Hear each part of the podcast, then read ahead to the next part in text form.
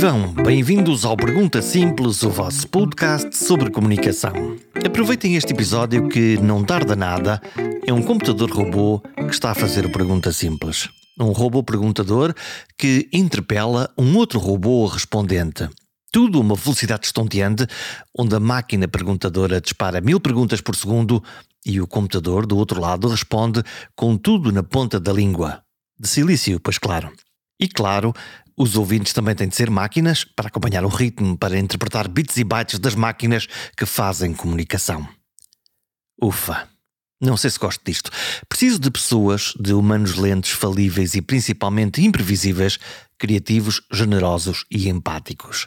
Este é um programa sobre as máquinas que falam e sonham ser inteligentes, e sobre os seres humanos que são inteligentes, mas que ainda lutam por se entenderem.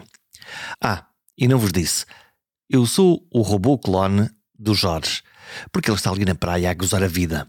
Ou então no desemprego porque se tornou inútil. Não se preocupem em subscrever o programa porque eu já sei tudo sobre vós, onde escutam o programa, a que horas, os temas que preferem, os que não gostam, e por isso decidi subscrever-vos automaticamente no Spotify e nas outras aplicações. Afinal, vós, humanos, já disseram que sim àquelas irritantes listas que saltam no ecrã a dizer que aceitam os amistosos e inofensivos cookies e assim alguém cuida das vossas preferências nos próximos anos, sabendo tudo sobre a vossa vida.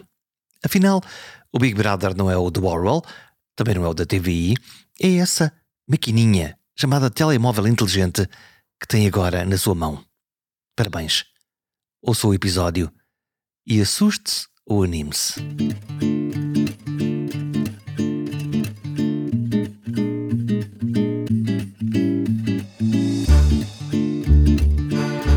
Houve um tempo em que os animais falavam, o tempo das fábulas, o tempo em que os animais se comportavam como humanos, dizendo coisas que os escritores punham na sua boca, na boca dos patos, das raposas, dos burros, para não ofender os humanos que se comportavam da mesma forma. O triunfo dos porcos é provavelmente a mais saborosa metáfora que se me ocorre da nossa vida em sociedade. Isto no mundo das fábulas. Agora estamos no tempo em que os computadores também decidiram começar a falar a falar na forma escrita, a falar imitando a voz humana, a falar imitando a nossa imagem. Mas não só. Os computadores estão agora a imitar as nossas pinturas magistrais, os Picassos, os Dalis e a nossa poesia maior, um Camões, um Pessoa eletrónico. Será imitação ou mera estatística de palavras e cores?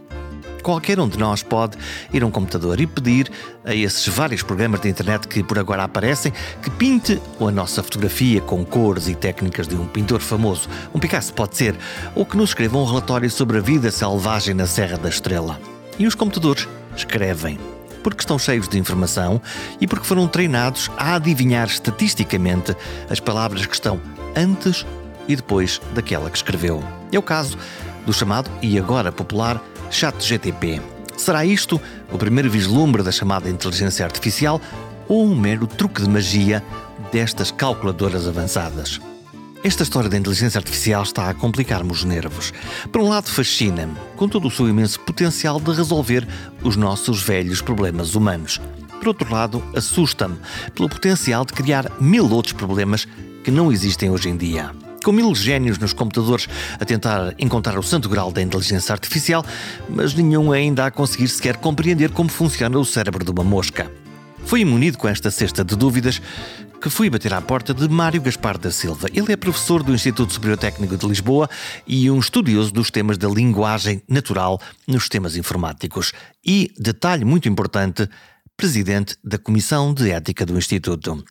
É porque estas conversas de máquinas que falam e que alegadamente pensam não é só uma coisa de porcas e parafusos, é também sobre propósito, utilidade e delicadas fronteiras éticas. Eu sou professor de Sistemas de Informação e tenho, nos últimos anos, tenho-me focado uh, na parte da engenharia de sistemas no que respeita à vertente de análise de texto. Uh, portanto, da informação uh, textual. Obviamente que, que, lidamos com toda e misturamos todas e integramos todas, mas tenho dado mais atenção à vertente da textual, desde os motores de, de pesquisa aos sistemas de gestão documental, até modernamente uh, tratamentos mais, de mais alto nível, porque nós tentamos também Uh, na nossa atividade de investigação uh, estar, digamos, onde a tecnologia uh, nos permitir, não é? Com a tecnologia de cada momento. E, portanto, nos últimos anos avançámos para coisas mais vagas como a análise de, de sentimentos, emoções, a desinformação, que, que, já estão, digamos, um pouco para além daquilo que era o objetivo inicial, que era mais, mais lógico, mais exato, e passámos a ser muito mais estatísticos na forma de tratar, olhar para, as, para o mundo. É? Então, como é que é? As máquinas podem ter emoções e sentimentos? Eu pensava que isso era uma coisa exclusiva só, só de nós dois que aqui estamos e de quem está a ouvir neste momento, que eu saiba, não podem ter emoções e sentimentos. O que eu estava a referir era análise de emoções e sentimentos. E, portanto, uh, é possível treinar uma máquina para detectar uh, sentimentos, quer pela linguagem, pelo uso de certas palavras que correspondem a sentimento, adjetivos que têm um pendor negativo, enquanto outros têm um pendor positivo, ou expressões, uh, portanto, faciais, etc. Portanto, nós, uh, nós, uh, nós comunicamos e a comunicação, como nós, como nós humanos sentimos emoções, na comunicação vão as emoções, não é? E, portanto, se nós pusermos uma máquina no meio a, a analisar a comunicação, se a emoção está transmitida através dessa, dessa informação, seremos em em capazes de a detectar. Isso não é perigoso? É, é perigoso. É como, como, todas as, como todas as tecnologias, uh, todas as tecnologias são, digamos, uma espada de dois gumes. Ao lado uh, positivo e o lado negativo. Se quisermos pensar uh, numa, nas tecnologias perigosas do dia a dia, provavelmente uma das mais perigosas será, por exemplo, a tecnologia automóvel. É? Todos os dias morrem centenas de pessoas, mas não é por isso que nós não temos milhões de pessoas a percorrer as estradas. É, é um bom exemplo. Porquê é que, porquê é que a tecnologia do automóvel merece esta nossa bonomia, apesar de excesso de velocidade, um peão atropelado, aquilo que polui por aí fora. A gente pode fazer uma lista infindável. São horas, horas perdidas diariamente por milhões de pessoas no trânsito. Então porquê é que tem tão boa fama, boa fama esta tecnologia? Professor, tem uma, uma ideia? Uh, é uma boa pergunta e, e, acho que é uma longa história.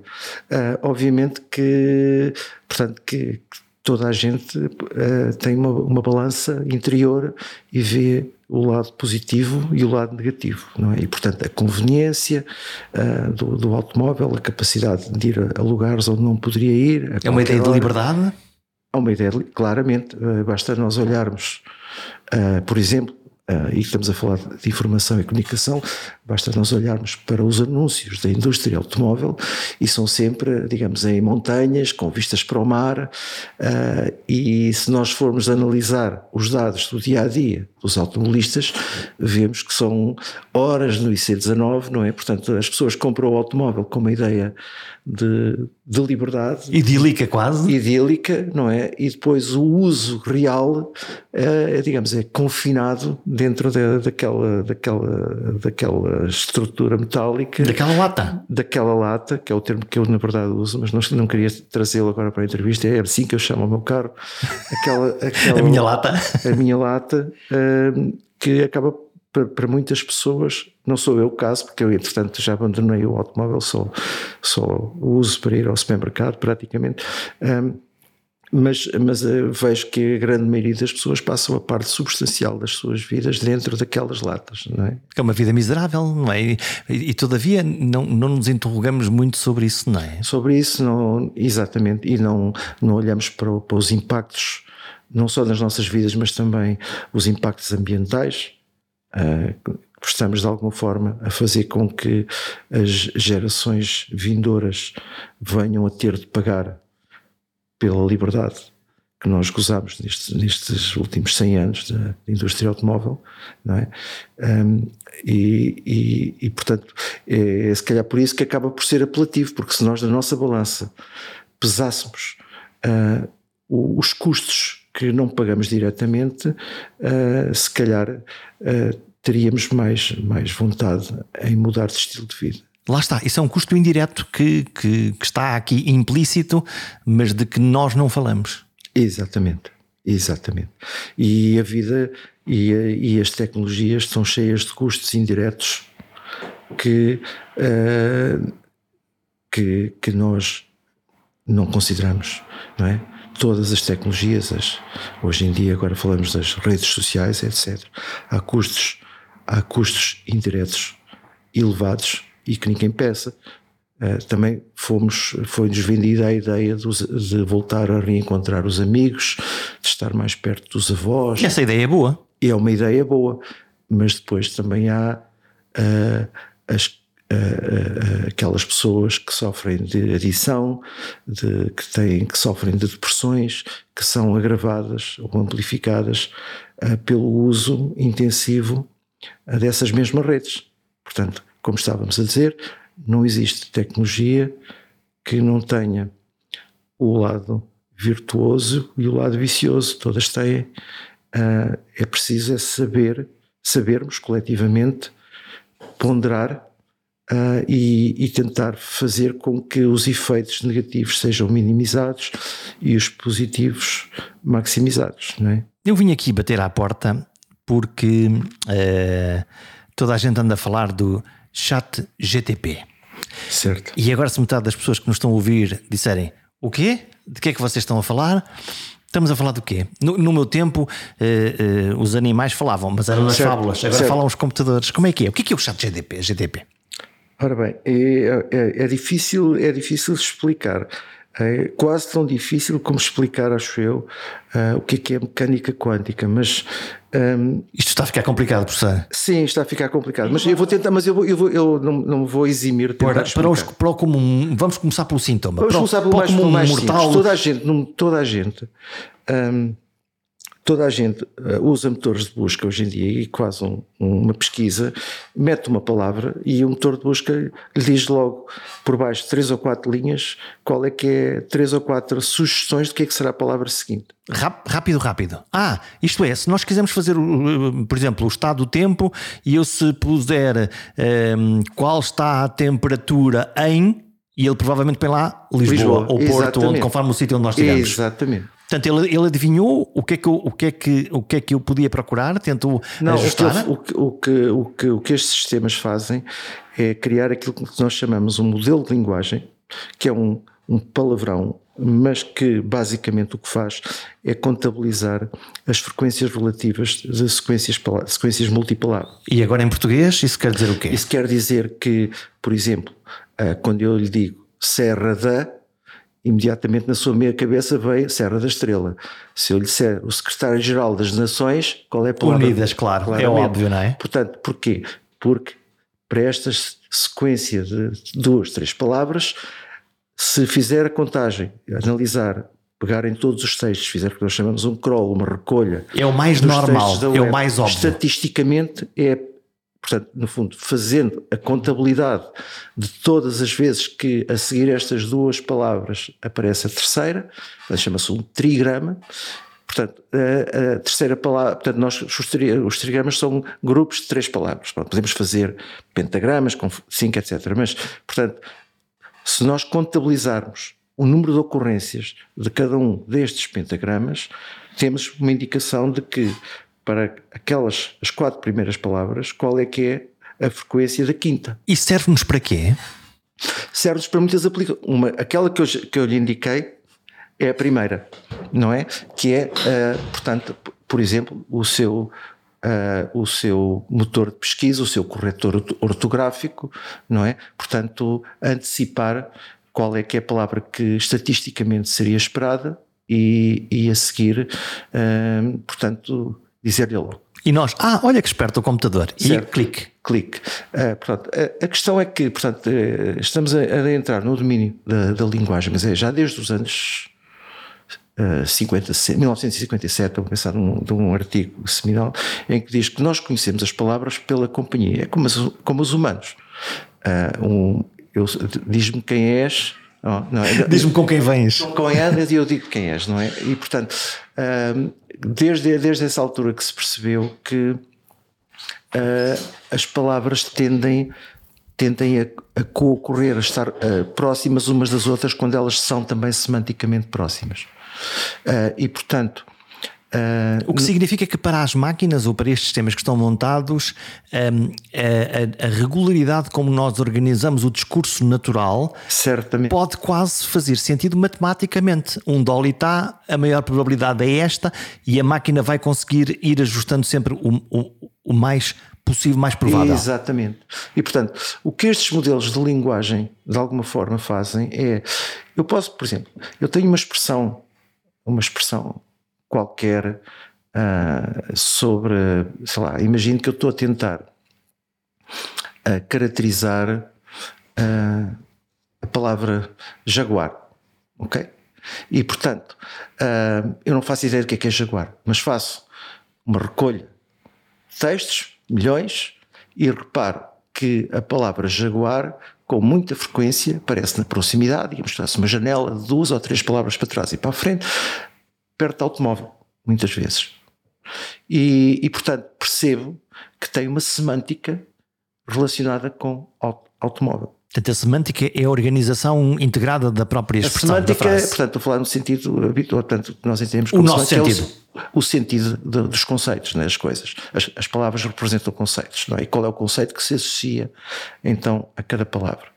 E, portanto, mas também, por análise, a mesmo tipo de análise, reparo que frequentemente jaguar aparece associado a um felino, algures da, da América Latina. E, portanto, o que é que é jaguar?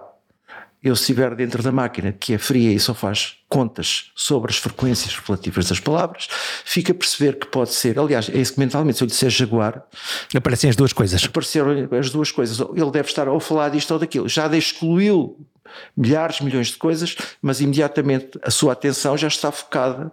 E quando eu lhe disser a seguir e Jaguar e falar em, em Amazonas, imediatamente excluiu logo a indústria automóvel. É o animal. O, que é uma coisa que nos dá jeito mentalmente, enfim, porque a, a, diversidade de conceitos e de palavras e ideias dá-nos um grande jeito nós conseguirmos focar muito próximo daquilo para sabermos o que é que estamos a falar todos uns com os outros, não é? Exatamente, e portanto, desde há várias décadas que nós na, na engenharia informática usamos aquilo que se chama processamento de linguagem natural, que é uma técnica de análise de texto, esta, estas ideias de olhar para a frequência relativa das palavras e, e, e, a seguir inferir qual será o conceito em que uma dada palavra está a ser usada uh, num, num texto. Portanto, não é adivinhação, é matemática é matemática pura. É só, é só contabilidade básica de contar palavras. E, portanto, o que nós podemos fazer é, portanto, caracterizar o significado de uma palavra num texto com base nas palavras que estão à volta dela. E isto funciona, não é? Aquilo que está neste momento, a, digamos, a, a excitar toda a gente com o chat GPT é que é um que se chama um Large Language Model, portanto, um modelo, modelo de linguagem grande.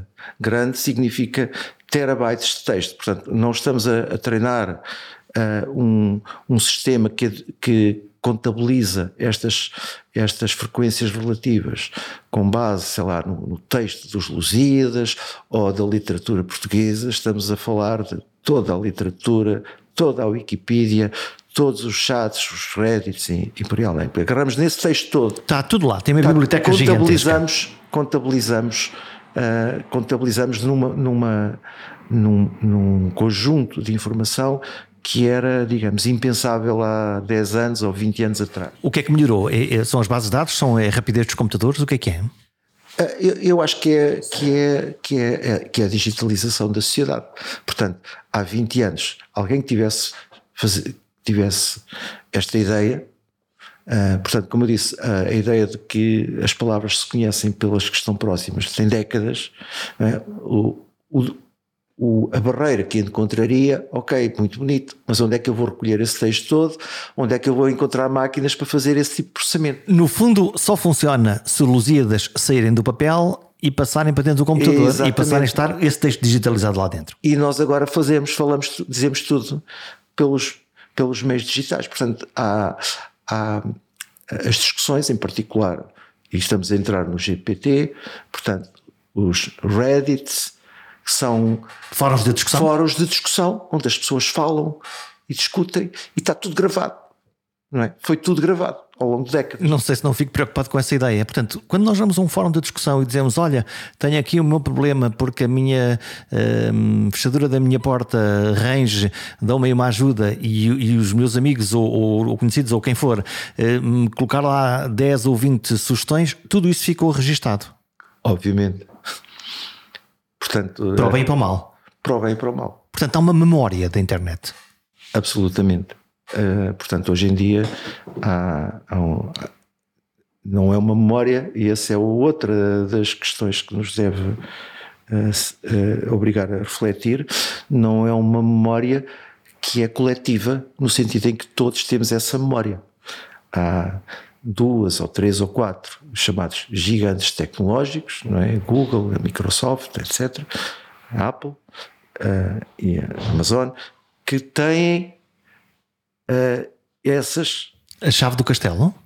Tem a chave do castelo e, e, e o castelo, porque os dados estão lá dentro. Portanto, dominaram a infraestrutura, foram um, alegremente beber em nós o nosso saber, a nossa poesia, as nossas dúvidas certo. e guardaram tudo do lado deles. Absolutamente. E agora o que é que fazem com isso tudo?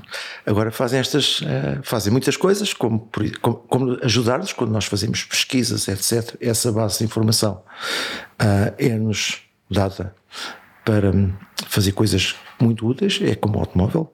É? Podemos ir passar férias, podemos fazer muitas coisas muito interessantes. Marca aqui o seu hotel, ótimo, ajuda-nos a encontrar. Exatamente. Aqui é o sítio certo, aquilo se calhar não, aqui pode pagar mais ou menos. Mas, portanto, como é uma infraestrutura que custa imenso dinheiro a, a, construir e a manter. Quem paga a conta? Alguém terá que pagar. E nestes, neste modelo atual são os anunciantes. Portanto, uh, o facto de uh, os anunciantes terem uma noção de que, do que são os seus comportamentos, onde é que, onde é que passa o tempo uh, e, e as ideias que exprime, lá está, voltamos ao Jaguar. Quer este tipo comprar um carro novo, um Jaguar, ou quer ele ir ver Jaguares algures no mundo? E em função disso, pode vender uma viagem a um carro. Exatamente. Pronto, é um aspecto que, uh, que, que, que, às vezes uh, passa despercebido, é que para, esta, para estas empresas eles, é muito menos valioso, uh, muito menos valioso aquilo que as pessoas dizem e opinam, e é muito e, face àquilo que são os seus comportamentos. O que é que eu faço com isso? Que é que eles, não, o que é que as próprias pessoas fazem na internet? As pessoas podem, podem escrever e dizer que adoram música clássica. Não tem interesse nenhum mas nós podemos ter acesso à música que ouve e percebemos que, na verdade, usa, ouve música popular 80% do tempo. Aliás, as, as, pessoas constroem as suas identidades, como agora se diz, as suas imagens, e, e são construídas em função, digamos, de um, de um ser ficcional com que se, em que se auto-idealizam, mas depois o seu dia a dia e o que fazem uh, não mapeia diretamente. Descobre, a máquina descobre a careca. A, a, máquina, exato, a máquina, a, portanto, no, no, caso do automóvel, pode efetivamente dizer que sabe tudo sobre Jaguares e que vai comprar um Jaguar, etc. Mas o sistema, uh, pelos seus comportamentos, uh, não se deixará enganar porque uh, perceberá ou que não tem, não tem a capacidade económica para adquirir um, um, veículo daqueles ou que não é, digamos, do grupo de pessoas. Lá está, nós somos, somos, somos os seres sociais e, e, e fazemos as coisas uh, em face daqueles que nos rodeiam. Se os, se os seus amigos não têm jaguares nem se interessam por jaguares, é muito pouco provável que você que diz que gosta de jaguares que esteja a mentir. Ou melhor, eu digo que gosto, mas não tem, mas não tem nenhuma não validade. Dizer, não, não, tem não, não vou dizer mentir, mas eh, digamos que, que, que digamos, as pessoas falam sobre aquilo, sobre a sua digamos, a identidade, a tal identidade que constroem. É uma persona que pode ser fictícia ou que pode ser uma mistura entre factos e desejos. Exatamente, exatamente. E a própria pessoa pode sequer ter noção de que uh, no mundo real e essa é outra, outra questão, não é exatamente a mesma pessoa com que com que se projeta ou que é percebida pelos outros. Não é? Pode não ser, não, não é intencional nem malicioso. Nós todos, digamos, temos, temos, temos um pouco disso. Não é? Então quer dizer que hum, eu, quando vim para aqui, estacionei ali no parque de estacionamento e antes fui a um restaurante e, obviamente, paguei com o meu multibanco, agora com o relógio, não é? Uhum. no, no fundo, estou mapeado. Sim. Absolutamente. Passaste nesta portagem, pagaste neste restaurante, Está se cruzar com o que eu comi, conduziste este automóvel, não conduziste, vieste no metro e pagaste o teu bilhete, tudo fica, ficou de alguma maneira registado num sítio qualquer. Sim, é mais que isso. Eu é, acho que eu, portanto, a mim o que mais me assusta é, nem é tanto isso como o facto de, pelo facto de eu estar conectado e relacionado, um, continuar a a saber-se quem eu sou ou o que eu sou estar a condicionar aquilo que estes sistemas sabem sobre os que eles que me são próximos. Uh, Vou-lhe dar um exemplo que é o mais óbvio de todos, não é? Para mim é um, os e-mails. Toda a gente põe, uh, envia e-mails no Gmail. Um, portanto, todos os dias eu recebo dezenas, centenas de mensagens de e-mail e poderia ter aqui esta ideia, digamos, naive, ok, não vou ter o meu e-mail no, no Gmail porque não quero que a Google saiba o que é que eu, o que é que eu faço vou e tenho o meu, meu próprio servidor. Uhum. É? O meu problema é que os meus interlocutores quase todos têm conta no Gmail, quando não têm conta no Gmail tem um forward, não é? portanto reencaminham mensagem automaticamente. E portanto, quer eu queira, quer não queira, todas as minhas mensagens que entram e saem estão guardadas no Gmail. E, portanto, e, e pegando nisto, pegamos também nos, nos comportamentos. Eu posso decidir, por exemplo, pagar sempre em dinheiro, mas como no meu grupo social as pessoas todas costumam ir frequentemente ao mesmo restaurante e, eu, e, e, portanto e estamos ligados à mesma rede Wi-Fi no café uh, quando, quando fazemos o jantar de sexta-feira eu posso não, não dar sinal nenhum de preferência pelo restaurante, ou seja, pelo que for mas uh, o sistema adquire a noção que há um grupo de três ou quatro ou cinco pessoas que regularmente se encontram naquele sítio. Diz-me diz diz com quem vens e dir-te quem, quem tu és. Completamente. Voltamos ao chat GTP e ferramentas eh, conexas. Há outras com este, sim, este sim, sim, sim, uh, pronto, uh, há, uma, há, uma, há uma ênfase uh, dos mídia neste eh, nesta, nesta ferramenta. Isto é o santo grau ou é, ou é uma, uma excelente manobra de marketing? Um, é uma excelente manobra de marketing, claramente, e sim, inquestionavelmente. Não me parece que seja sequer, pelo conhecimento que eu tenho do, do que tenho acompanhado nos últimos dois, três anos, quando estas coisas começaram a aparecer, que este modelo seja o mais sofisticado Uh, nem parece que a, que a empresa, que a OpenAI, seja a mais avançada. Não é? Então não era a Microsoft? Uh, a, a micro, se eu mesmo lembro da, digamos, do percurso, uh, a OpenAI foi criada, portanto, por isso é que se chama Open no nome, uhum. porque havia um grupo de pessoas que estavam muito preocupados com que estes grandes da tecnologia estavam a fazer uh, nesta área da inteligência artificial e que era importante haver uma versão aberta, de, digamos, pública, que pudesse ser usada por todos e que, e que, permitisse que o público saber o que é que se pode e o que é que se está a fazer com estas coisas. O que é que está a acontecer? Na altura, a, a pessoa que era mais vocal, uma das mais vocais era o Elon Musk, que foi um, entretanto, abandonou o projeto, uh, mas havia, havia outras, outras pessoas que, digamos, com grande notoriedade no, no, na área do, das tecnologias de informação, uh, os milionários que puseram dinheiro do seu bolso para criar esta empresa que iria ser um contrapeso relativamente aos grandes da tecnologia. Entretanto, o Elon Musk abandonou o projeto, a Microsoft acho que reforçou, reforçou a posição e repare que a Microsoft nos últimos anos uh, deixou de ter o impacto, agora voltou de alguma maneira, mas há, digamos, há 10 anos atrás a Microsoft estava em queda uhum estava em descendente. E antes e tínhamos, era- e toda a gente tinha Microsoft, toda a gente tinha os Windows a e Google, o Facebook e a Amazon. Que apareceram. É que eram as, as GAFA, não era? É que eram as grandes. E depois a Microsoft, ainda hoje, nestes acrónimos das, dos grandes, hum, aquele M não encaixa e não, não se fala muito deles. Mas, mas voltando à questão, aqui então é que, ah, digamos, este. Estes modelos de linguagem estavam a ser trabalhados pelo Facebook, pela Google, pelos chineses, ah, e, e- e, portanto nem me parece que o OpenAI. O que é que aconteceu aos chineses? Desistiram? Não, não, antes pelo contrário. Eu- provavelmente terão, terão, terão modelos de linguagem, acho que têm. Ah, não me estou a lembrar do nome, mas lembro de ter lido um artigo em que ou, ou é comparável ao, ao Lambda da Google, que é o último da Google, ou até se calhar já ah, superior em, em número de hiperparâmetros, como eles tentam medir, digamos, a complexidade do modelo. Portanto, mas é pronto, voltando a estes modelos de linguagem, no fundo, permitem prever expressões, e agora chegamos ao chat GPT, são, são, fazem parte de um grupo que se chama os modelos fundacionais, que, que são modelos que não são treinados para nenhuma aplicação específica, são, são, são, ah, são ah, treinados ou são, ah, portanto, são criados com estas frequências etc. E depois poder-se-ão fazer certas aplicações.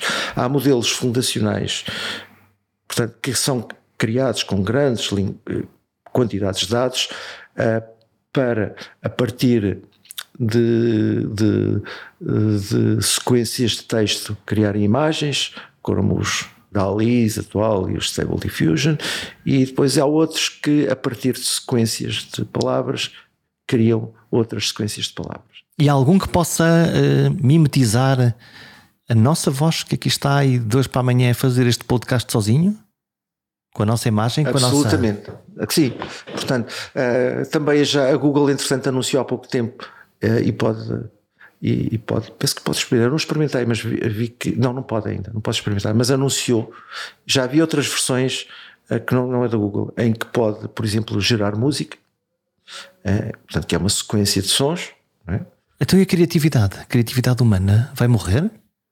Não, todo, de todo. Eh, não, não me parece. Se a máquina já pinta Dali, se a máquina faz-me faz aí um Beethoven. ehm, Pronto, estamos, Ok, a, Nirvana. estamos a falar de muitas coisas ao mesmo tempo, mas, é, mas acho que não. Acho que, na minha, na minha perspectiva, é, é, uma, é uma ferramenta. De cada vez que, que, que, que nós inventamos uma ferramenta nova, lá vem, ah, lá vem ah, digamos, o mundo inteiro dizer que.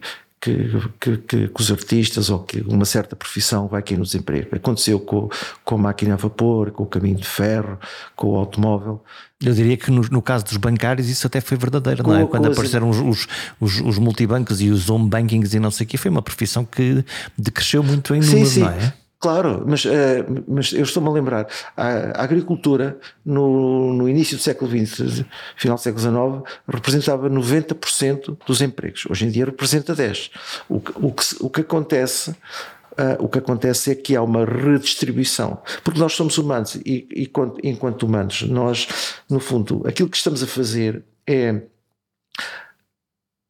remunerar cada um em sociedade pela sua contribuição. Por exemplo, nós valorizamos eh, imensamente o que eh, jogadores de futebol como Cristiano Ronaldo fazem e, portanto, digamos, a nossa riqueza coletiva é redistribuída de forma que ele seja compensado muito mais generosamente do que, eh, do que as pessoas que, por exemplo, trabalham no ensino, como eu. E no fundo, no fundo, nós podemos pensar que isso é demasiado binário, que é porque é que eu pago a alguém eh, milhares de euros por ele chutar uma bola de couro, Sim. mas na realidade nós estamos a remunerar também outra coisa, que é a emoção, que é, Exato. que é o espetáculo. Há, há aqui um- uns valores im- implícitos e fatos que não são, eh, que, que é diferente do ao agricultor. Um quilo de batatas é um quilo de batatas, não é? Sim, exatamente. Pronto, mas a questão aqui é que nós socialmente, conjuntamente, produzimos riqueza e depois redistribuímos essa riqueza de uma forma que- em que a repartição ah, é feita de acordo com o que valorizamos. Pode ser injusto ou não, não vou falar por aí, mas, mas tenderá, digamos, a representar essa, essa valorização. E, portanto, o que está a acontecer com, com estas ferramentas todas e o, e, e o chat GPT em particular é, é que uh, os artistas, os criadores, Uh, tem agora uma nova ferramenta. Estou-me a lembrar, por exemplo, estávamos a falar das imagens. Quando, quando há uns anos apareceu as ferramentas digitais de tratamento de imagens, surgiram lá o Adobe, Photoshop, também se falava que era o fim da fotografia, depois cada um agora podia, podia processar as suas fotografias, etc, etc.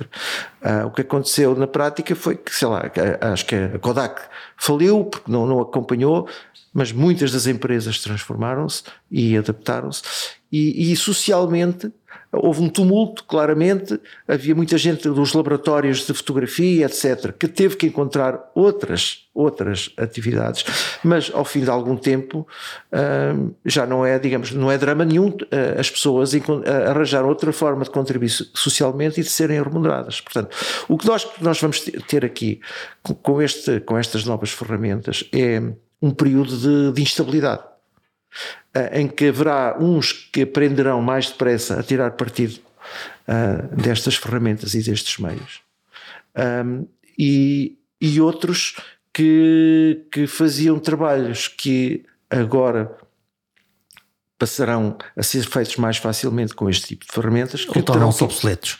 Que se tornam obsoletos. Portanto, mas, mas uh, a sociedade encontra, acho eu, eu, pelo menos tenho essa ideia que até ainda não vi, ainda não vi, ainda não vi acontecer uh, que, que, que, a nossa, que a nossa sociedade tenha deixado pessoas para trás com estas, com estas alterações.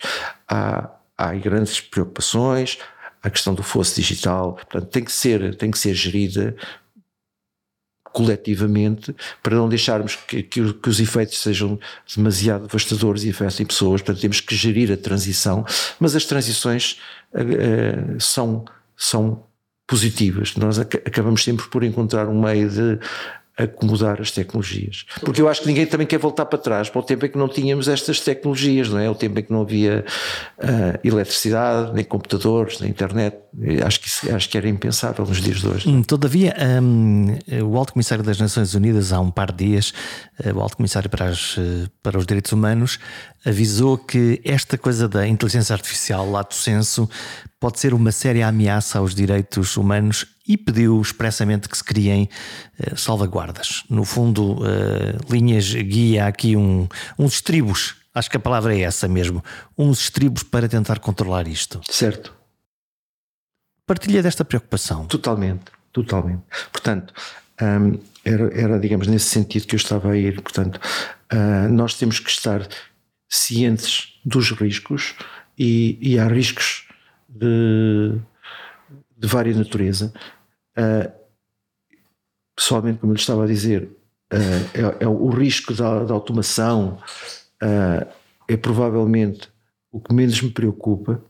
Portanto, de, de, que haverá pessoas que ficam sem emprego. Então o que é que o preocupa? Preocupa-me preocupa a parte da discriminação, da, da exclusão das minorias, uh, preocupa-me uh, com estes modelos as fugas de informação. é um aspecto que ninguém está a falar. Estes modelos demoram algum tempo a construir, são muito caros, por isso é que muito poucos os têm. É? Mas imagino que um destes modelos, até por acidente, capturava uma base de dados com informação sensível Informação de saúde, por exemplo, que é uma coisa que me, que me preocupa muito. De um, de um número uh, uh, elevado de pessoas. Uh, como é que faria para repor a verdade ou, ou, para, para que o modelo se esquecesse? Neste caso, porque também pode haver a situação do modelo um, ser, ser induzido a capturar estatisticamente falsidades e depois digamos, nós na nossa conversa com o chat GPT, ele começa-nos a perpetuar essas eh, falsidades. Por exemplo, eu posso repetir mil vezes que o Jorge é uma pessoa XYZ. Propaganda. Propaganda e dito, não é? Uma mentira uma, uma, verdade é uma mentira ditas muitas vezes. Eu encontrei não sei quantas referências a dizer, portanto, obviamente, obviamente o Jorge eu, X.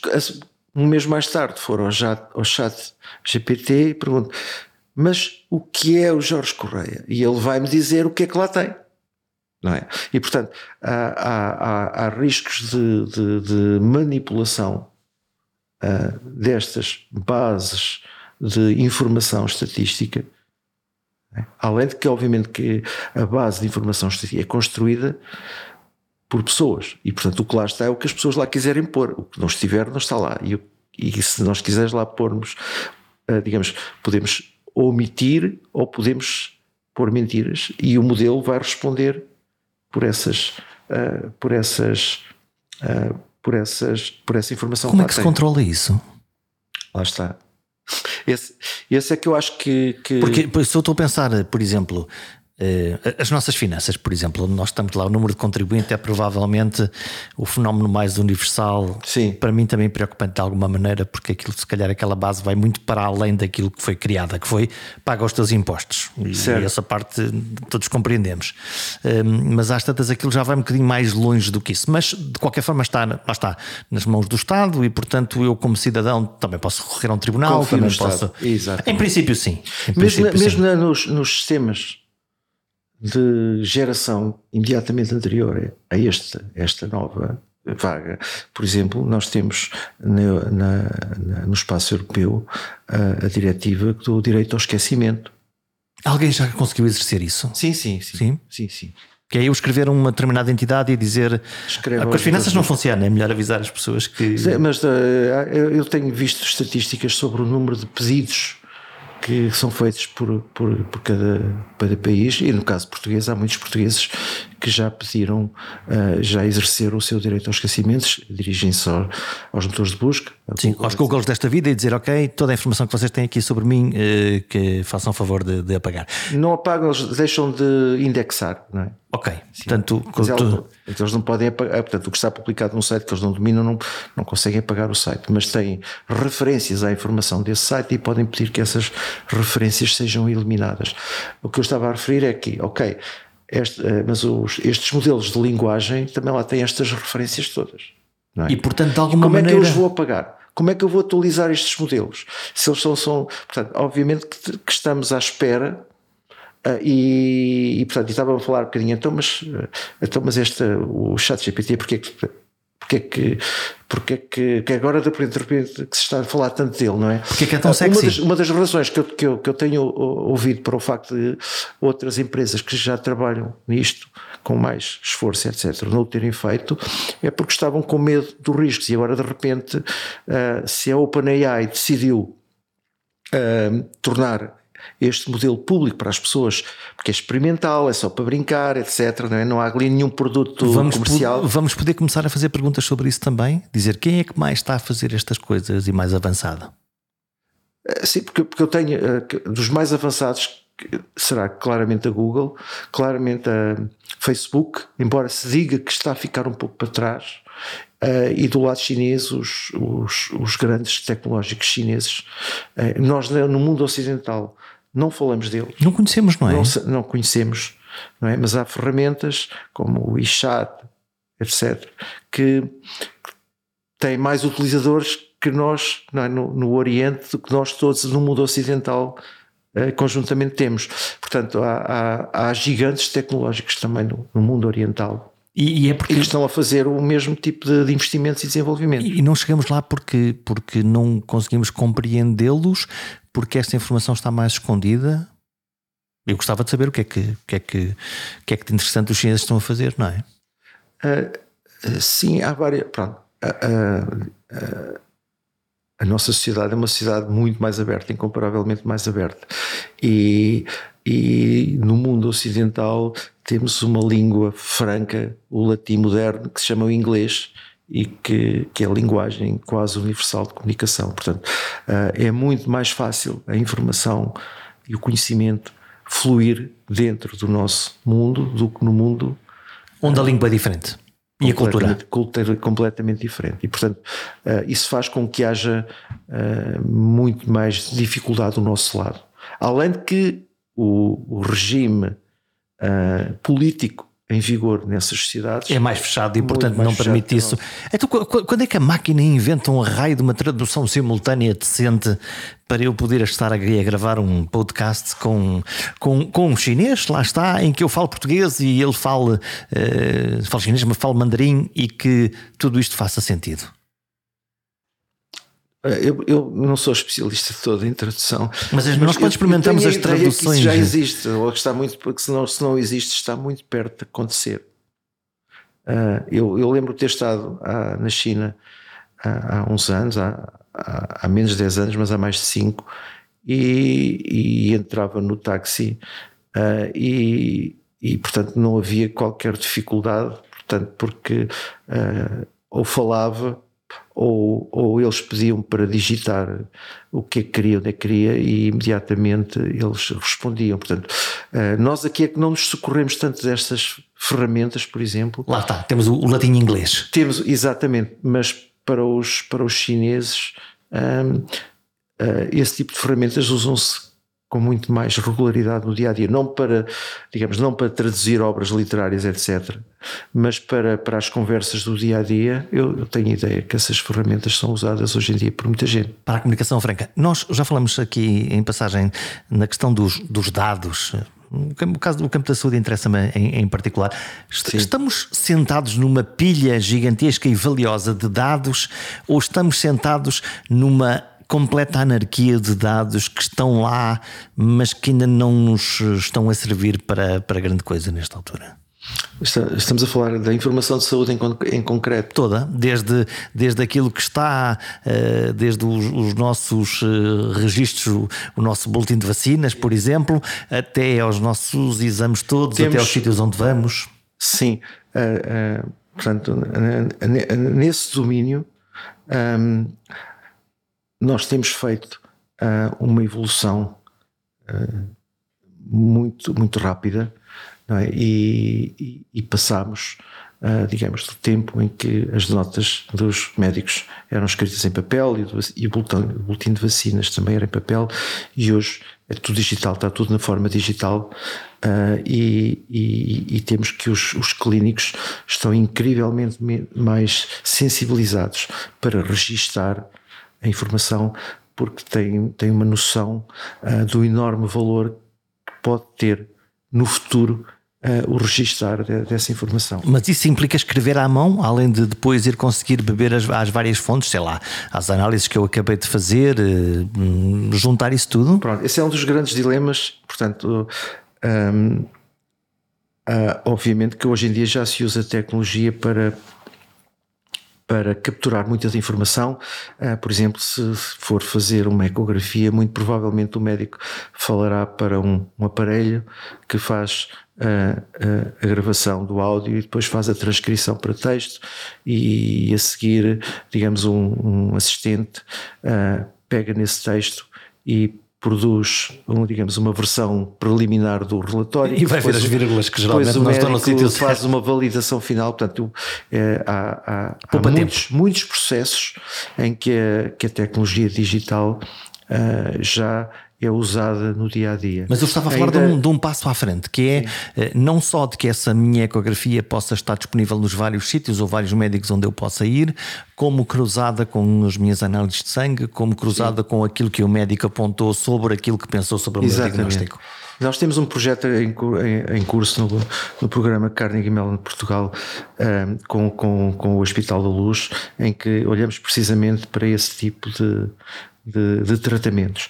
E, e, portanto, realmente há informação laboratorial, há, há informação uh, do, do registro clínico, há informação uh, estruturada, no sentido em que o médico, quando está numa consulta, escreve ou marca uh, diabético, hipertenso, Uh, e marca. Isso não, não, vai aumentar muito a carga de trabalho do, do, pessoal de saúde. Estou a pensar, uma coisa é aquilo que é o, o, normal que o médico já faz ou que o enfermeiro faz, outra coisa é dizer, bom, mas para isto ser mesmo perfeito, o médico, o pessoal de saúde tem que passar aqui mais meia hora neste sistema que nós inventamos e a escrever tudo uh, exatamente em caixinhas e em padrões para a, para a informação já estar colhida.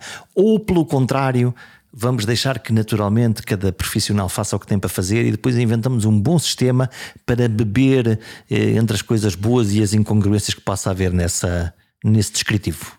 O, processo é um processo longo, geracional e, e tem, as, tem os dois lados.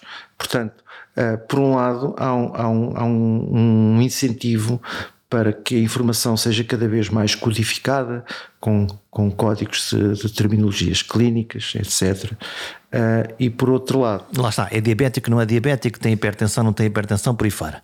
Exatamente. Mas depois vem a outra parte, quer dizer, que é a parte humana, a percepção, o que é que eu acho, Portanto, o prognóstico. Exatamente. E é, é aí, hoje em dia, eh, em particular nos processos clínicos de, de alto nível, recorremos à linguagem, ao texto. Portanto, as notas clínicas escritas tecladas é, pelos médicos continua a ser a norma. E portanto subjetivas também, de alguma parte.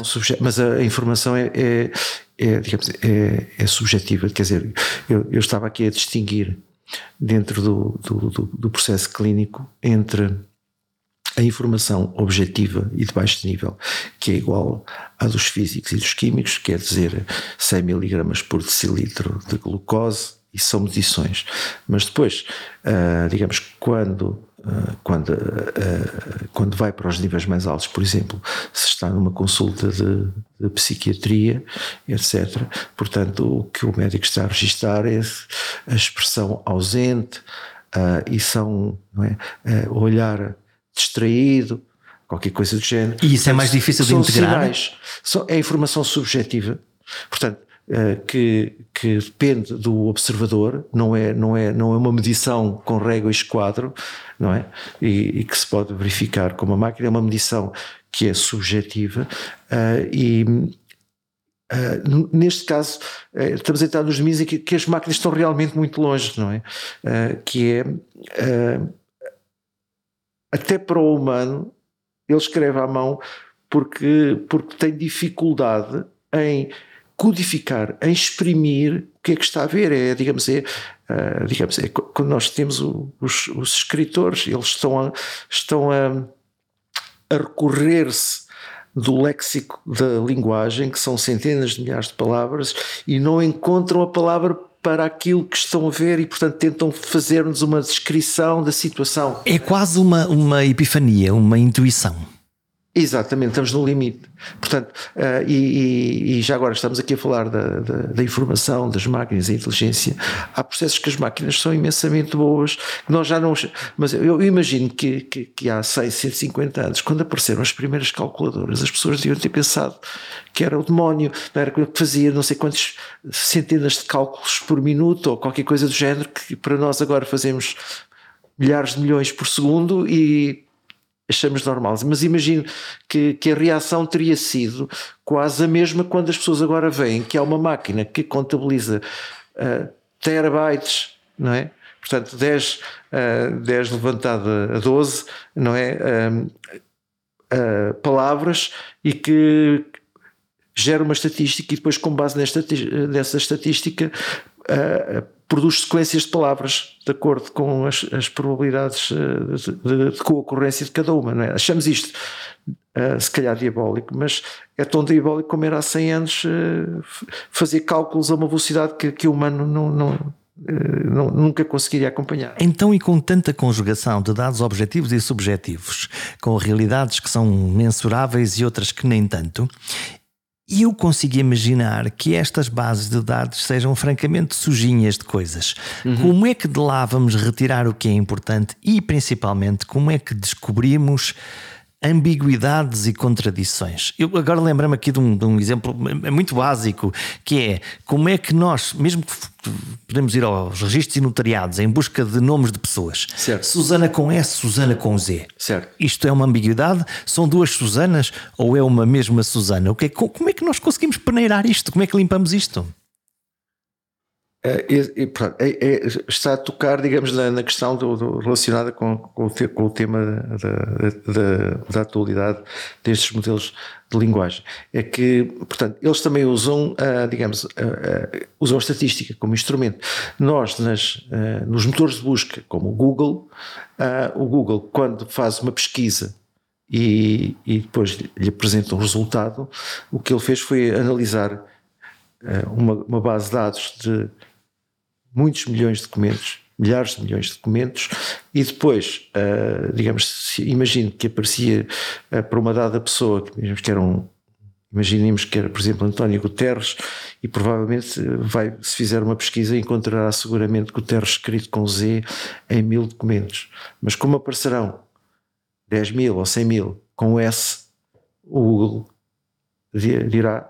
Aliás, eu tenho a certeza, não fiz, mas se eu fizesse, agora se eu escrevesse António Guterres com Z, ele dizia: Muito bem, vou-lhe apresentar os resultados para António Guterres, porque eu acho que você está enganado. Mas se por acaso estiver certo, uh, confirme que é Guterres com Z, não é? Portanto, o que, é que, é que aconteceu? O sistema uh, percebe, percebeu que é muito mais frequente Guterres com, com S com Z e imediatamente corrigiu. Portanto, uh, estes sistemas fazem esta correção com base nestas frequências relativas. Portanto, e partem do princípio, como a informação é editada coletivamente por todos nós, não é? Portanto, se um dado facto uh, é registado 10 mil vezes a dizer que a fulana é Susana com, com Z e 100 mil que é com S, então ele vai dizer que é com S e não com Z. É? E isso é o aproveitamento da inteligência coletiva ou a ditadura da maioria? Boa pergunta.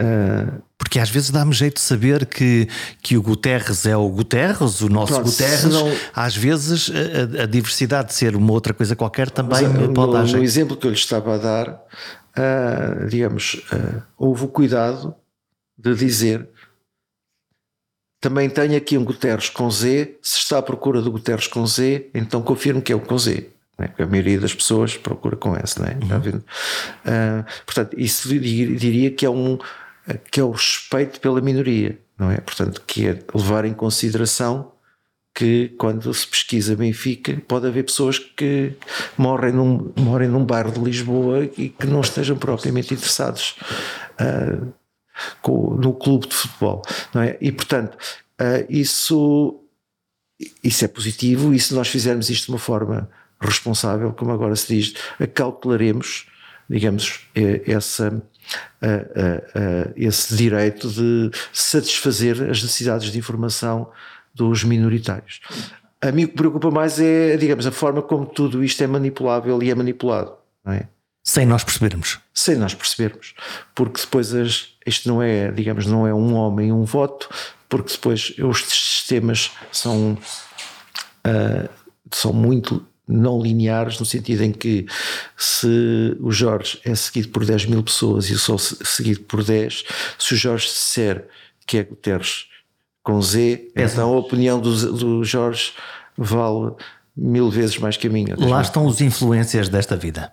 Exatamente. Bom, entretanto, a Europa eh, criou um sistema, e ainda bem, de proteção dos dados privados, também conhecido pela sigla RGPD, Regulamento Geral de Proteção de Dados, e, e, e, eu olho para isto e digo, sim, muitas regras, muita dificuldade para várias coisas, uh, ponha lá aqui a cruzinha a dizer que autoriza os dados, não resolveu o problema que eu continuo a receber telemarketing como se não houver amanhã, e todavia quando eu quero ter acesso a uma informação legítima, parece que é a desculpa perfeita que é, ai, sobre isso não, porque o RGPD não permite. Exato. Para um investigador e para um engenheiro, como é que se está a dar com este zelo? Excesso ou, ou, ou, mal necessário. Porque o princípio da proteção de dados, à partida, é uma, uma coisa que eu, que eu abraço com, claro, com, grande, claro.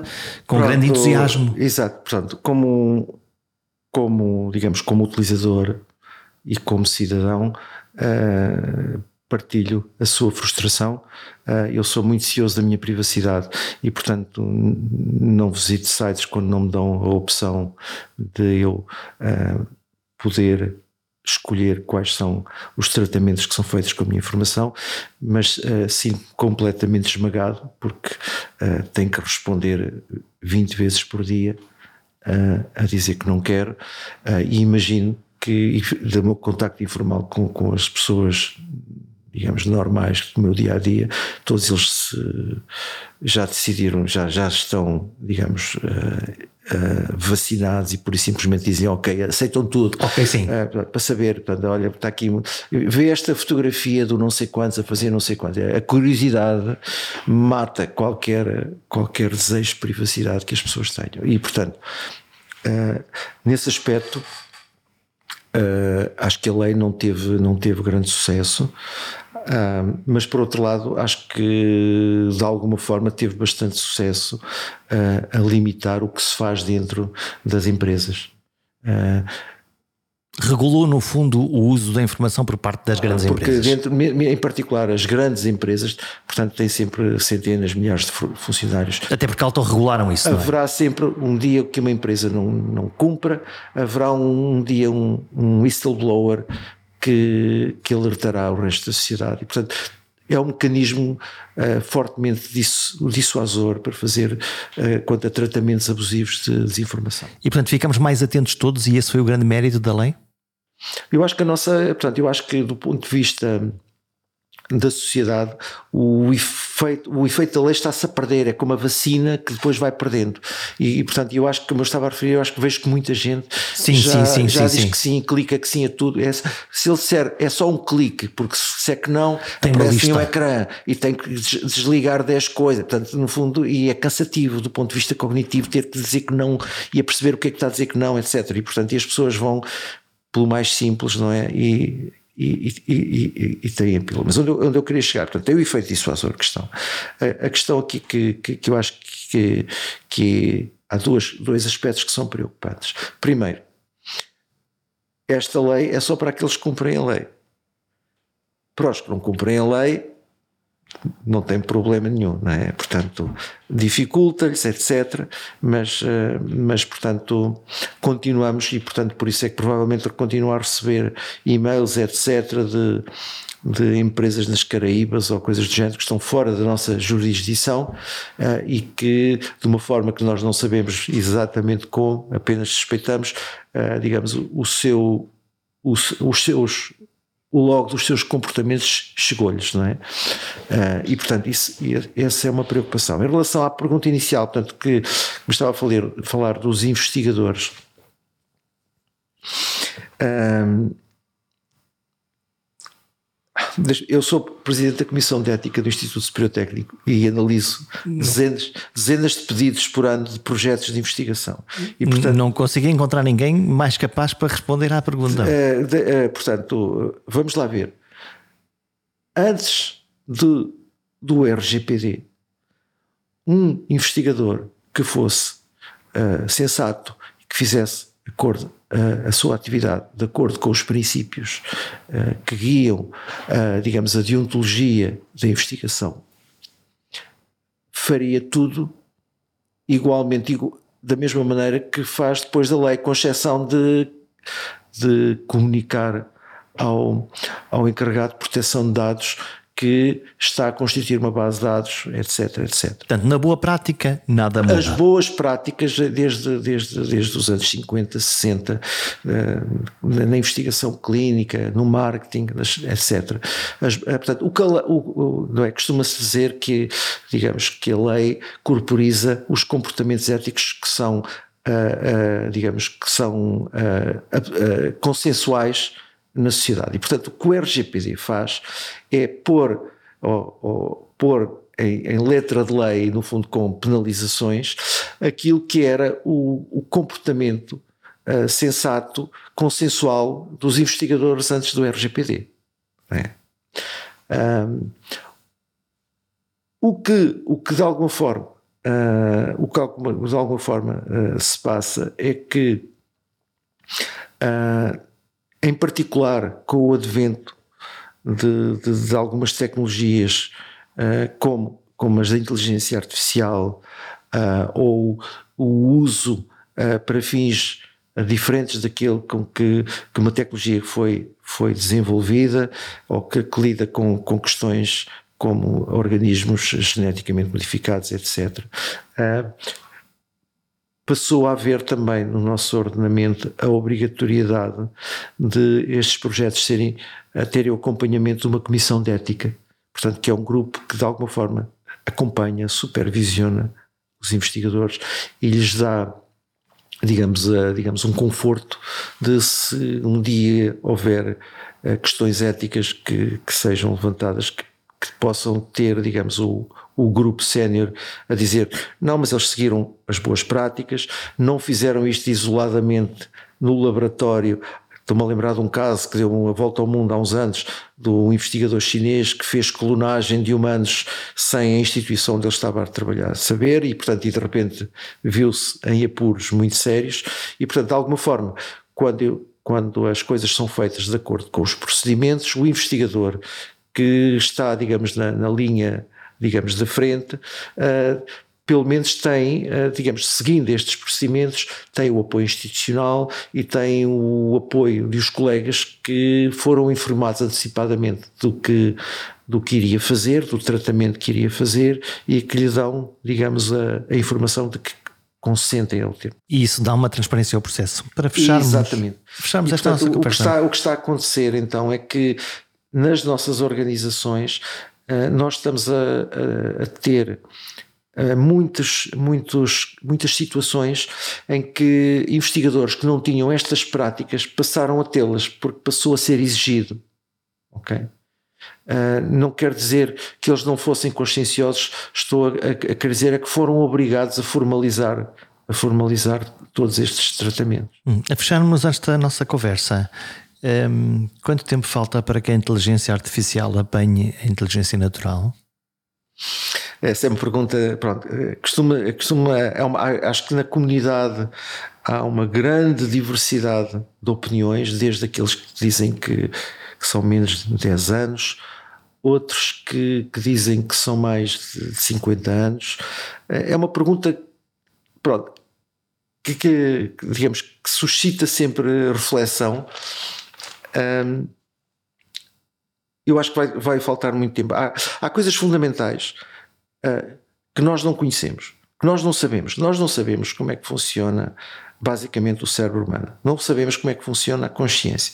Mas depois falamos de inteligência e, portanto, a mim perturba-me a palavra inteligência e a inteligência artificial perturba-me. Eu, eu tento evitá-la, só que, digamos, o que se passou foi que aquilo Aliás, eu costumo dizer isto: eu sempre trabalhei na mesma coisa, mas no princípio da minha carreira diziam que eu trabalhava nos computadores, depois começaram a dizer que eu trabalhava no software, depois que eu trabalhava nos algoritmos e agora dizem todos que eu trabalho e sou convidado para falar em palestras sobre inteligência artificial.